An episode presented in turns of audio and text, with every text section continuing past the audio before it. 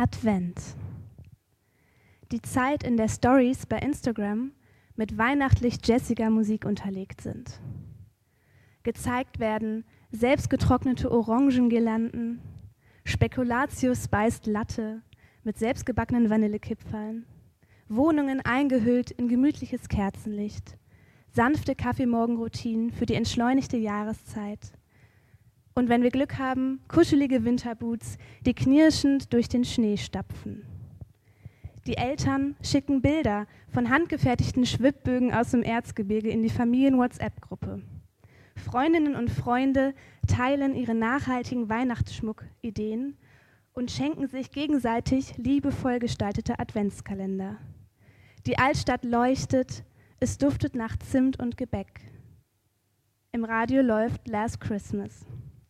Hashtag cozy, Hashtag Xmas, Hashtag selbstgemacht, Hashtag perfekt. Mir ist klar, dass diese Darstellung eines weihnachtlichen Aufrüstens sehr zugespitzt ist. Aber manchmal habe ich das Gefühl, im Advent ist alles durchgestylt, aufeinander abgestimmt und irgendwie perfekt. Versteht mich nicht falsch.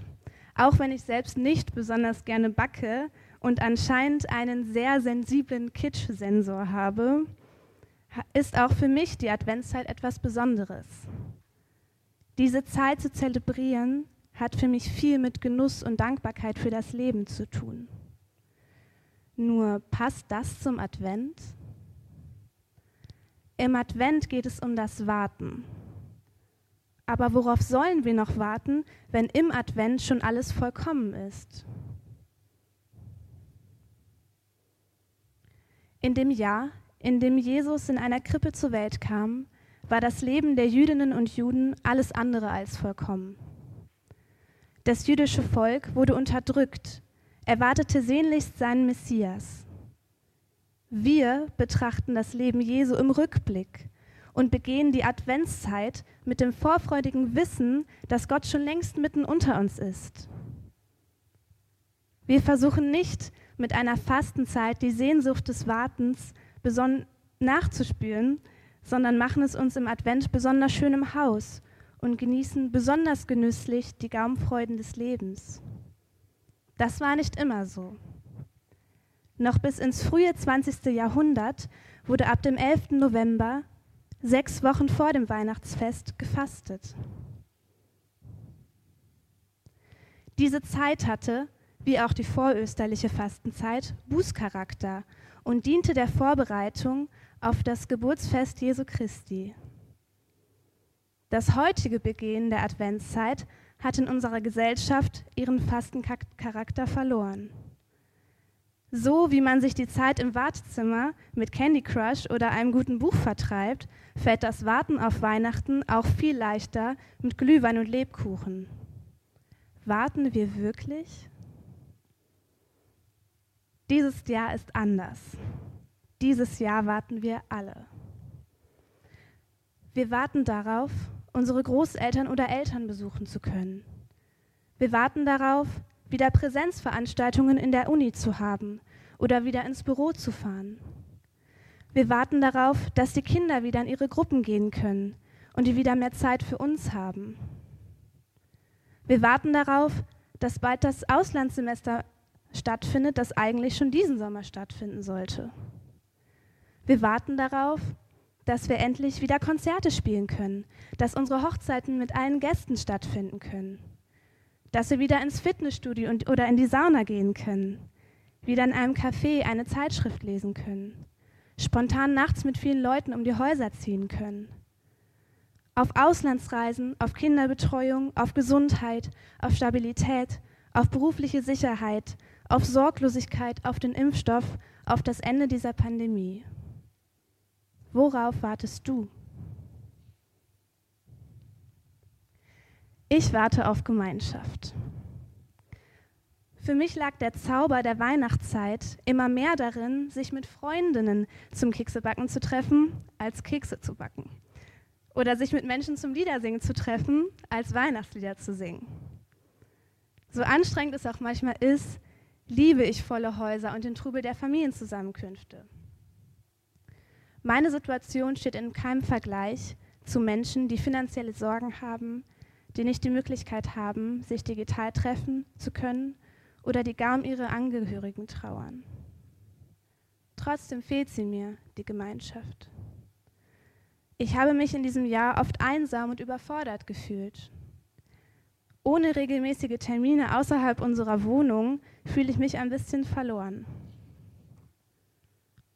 Es fällt mir schwer, alleine Routinen aufzubauen und aufrechtzuerhalten. Erst jetzt merke ich, wie sehr mich spontane Treffen auf dem Campus für das nächste Seminar motiviert haben. Nun habe ich kaum noch eigene Motivation, kann mich nicht gut konzentrieren. Dass Einsamkeit ein Thema für mich ist, hätte ich vorher nicht gedacht. Umso mehr fühle ich mit den Menschen, die nicht so gut vernetzt sind und nicht leichtfüßig auf ihnen fremde Menschen zugehen können wie ich. Gerade in der Adventszeit.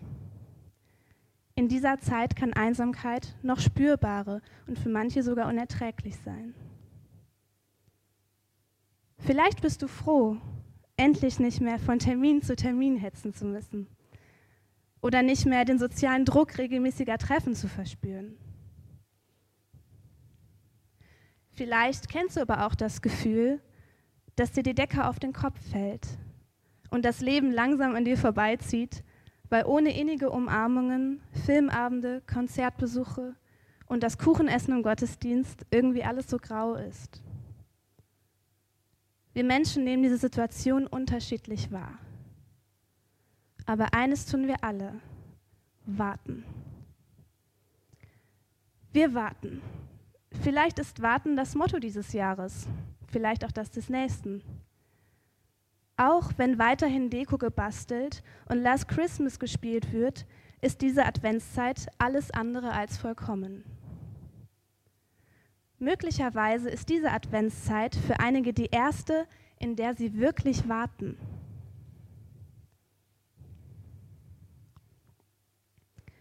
Wie wäre es denn, wenn wir in dieser Adventszeit lernen würden, mit dem Warten besser umzugehen?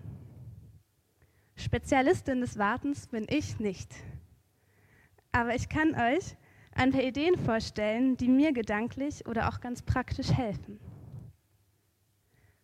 Ein erster Gedanke. Warten gehört dazu. Obwohl wir wissen, dass der Sommer jedes Jahr wiederkommt, warten wir doch spätestens ab Januar sehnlichst auf die ersten Sonnenstrahlen. Als Kinder haben wir gelernt, unsere Geschenke erst an unserem Geburtstag auszupacken, anstatt das allseits bekannte Versteck im Elternschlafzimmer auszusuchen und schon einmal in die Einkaufstüten zu luken. Warten gehört dazu. Auch in der Bibel wird von Wartesituationen berichtet. Abraham wartete mehrere Jahrzehnte auf sein erstes Kind. Das Volk Israel wartete auf das gelobte Land. Gott wartet auf uns. Hiobs Geschichte zeigt, dass wir auch manchmal auf Gott warten. Der Glaube selbst beinhaltet das Warten. Gerade am Kreuz zeigt sich der christliche Glaube als unfertig, vorläufig und im Wartemodus. Warten gehört dazu. Das zu akzeptieren kann schon ein erster Schritt zu einem gelasseneren Umgang mit dem Warten sein.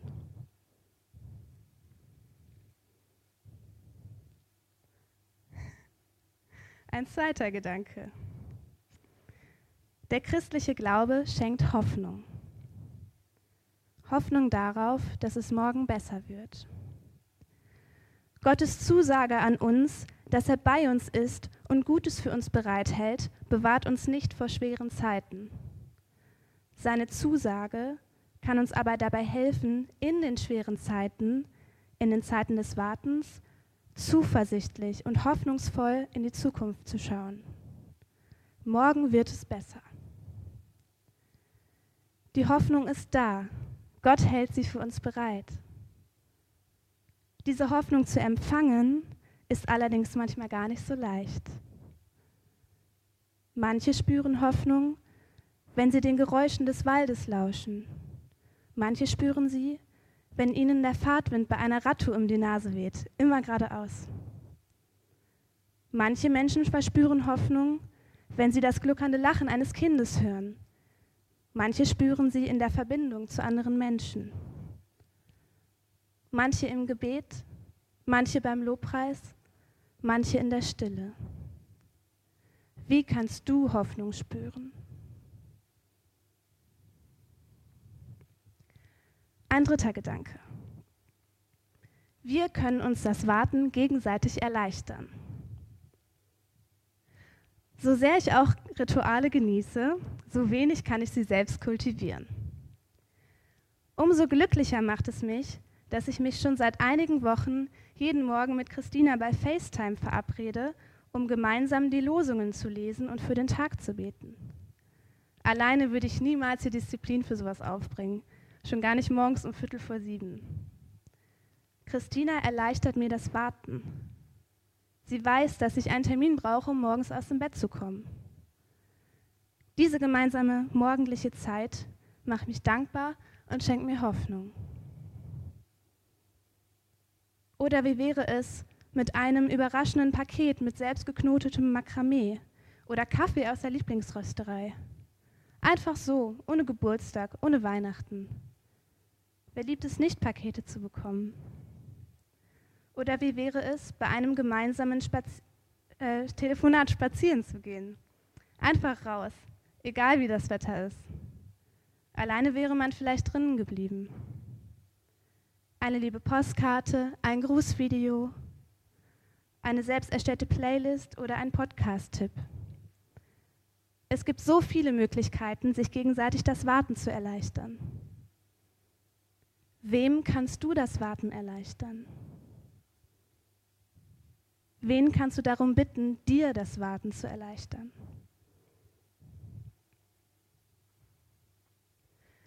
Advent ist gerade genau das Richtige für mich.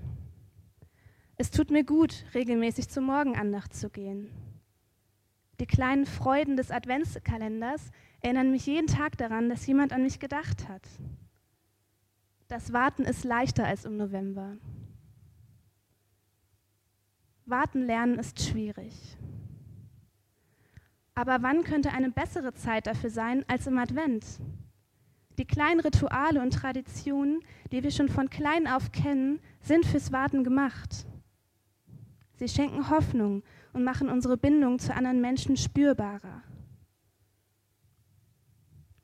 Die Adventszeit kann uns dabei helfen, das Hoffen nicht zu verlernen und im Blick zu behalten, dass das Licht kommt das Fest in jedem Falle kommt. Wahrscheinlich wird das Warten auch nach Weihnachten für einige von uns eine Herausforderung bleiben. Doch Gottes Hoffnung ist auch im grauen Januar da. Vielleicht können wir uns dann, wenn wir sie nicht mehr spüren, vom Advent inspirieren lassen. Wie wäre es mit einem Februarkalender, mit, mit 28 süßen Teilchen oder einer Januarmorgenandacht. Ich bete. Gott, danke, dass du da bist. Danke, dass du uns Hoffnung gibst. Danke, dass du sie für uns bereithältst und uns so viele gute Zusprüche zusprichst. Dass du immer bei uns bist, egal was passiert. Dass du uns liebst und dass du für uns da bist. Danke, dass es diese Hoffnung gibt. Und ich glaube auch, dass du diese Hoffnung auch geben kannst, wenn wir nicht genug Disziplin für Rituale haben.